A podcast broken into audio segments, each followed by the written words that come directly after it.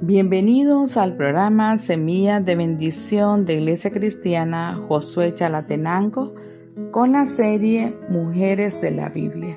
Este día estaremos narrando la historia de Rahab, una mujer valiente y su nombre puede significar tormenta, arrogancia, amplia o espaciosa. Su carácter, Rahab, era inteligente y sabia. Vio que se avecinaba el juicio y se las ingenió para concebir un plan de fuga para ella y su familia. Tan pronto oyó lo que Dios había hecho por los israelitas, echó su suerte con dicho pueblo, arriesgando su vida en un acto de fe. Su dolor, ver destruido su pueblo. Su gozo que Dios le permitiera a ella, a una prostituta, la oportunidad de conocerlo y pertenecer a su pueblo. En las Sagradas Escrituras, en la versión Reina Valera 1960, encontramos esta historia en el libro de Josué, en el capítulo 2 del 1 al 21 y también el capítulo 6 del versículo 17 al 25. Su historia, Jericó puede haber sido la ciudad más antigua del mundo, fundada casi 600 años antes de que Miriam y Moisés acabaran de peregrinar por el desierto. Sus antiguas ruinas se encuentran a solo unos 25 kilómetros al noroeste de Jerusalén. Era la puerta de entrada a Canaán y también el hogar de una prostituta llamada Rahab, cuya casa estaba cómodamente establecida en el ancho muro que la rodeaba. Además de atender a los clientes locales, Rahab recibía huéspedes de diferentes caravanas cuyas rutas cruzaban la ciudad de Jericó. Hombres de toda la región oriental le traían nuevas de un enjambre de gente acampando al este del Jordán.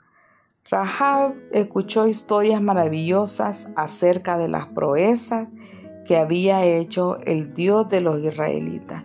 Entre ellas, la forma en que había sacado, que había secado, perdón, el mar rojo para que pudieran escapar de los egipcios, los amos que los habían esclavizado y el modo en que les había dado la victoria contra Sijón y Ojo, dos reyes amonitas.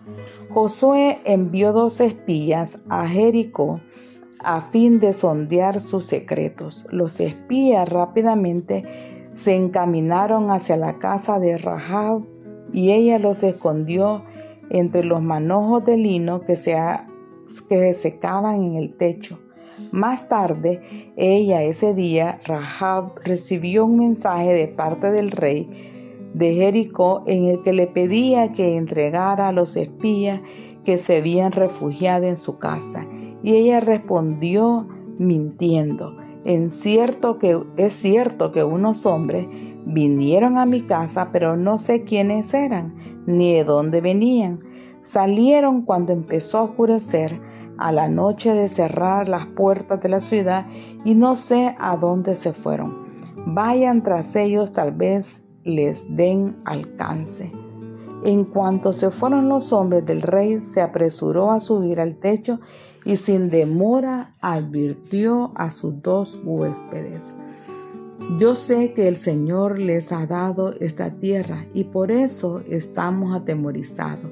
Yo sé que el Señor y su Dios es Dios de dioses, tanto en el cielo como en la tierra. Por tanto, les pido ahora mismo que juren en el nombre del Señor que serán bondadosos con mi familia, que yo he sido así como yo he sido con ustedes. Quiero que me den como garantía una señal de que perdonarán la vida de mis padres, de mis hermanos y de todos los que viven con ellos. juren que no, que no nos salvará, que nos salvarán de la muerte. A esta notable declaración de fe, los hombres respondieron para cerrar el trato. Juramos por nuestra vida que la de ustedes no correrá peligro. Rápidamente los dos espías le entregaron a Rahab un cordón rojo, instruyéndolo que lo atara en la ventana de la casa que daba hacia la muralla de la ciudad. Al invadir la ciudad, los israelitas la verían y perdonarían la vida a todos los que estuvieran dentro de la casa. Luego Rahab instruyó a dichos hombres que se escondieran tres días en las montañas hasta que sus perseguidores abandonaran la búsqueda.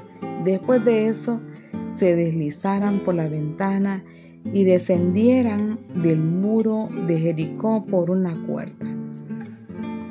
Estimado oyente, hasta aquí terminaremos con esta bella historia y esperando que el Señor nos dé la oportunidad para seguir compartiendo más de la historia de Rahab. Que el Señor les bendiga y Él les haga eh,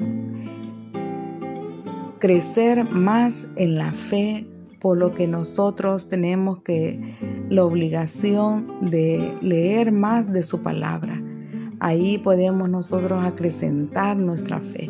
Que Dios les bendiga rica y abundantemente.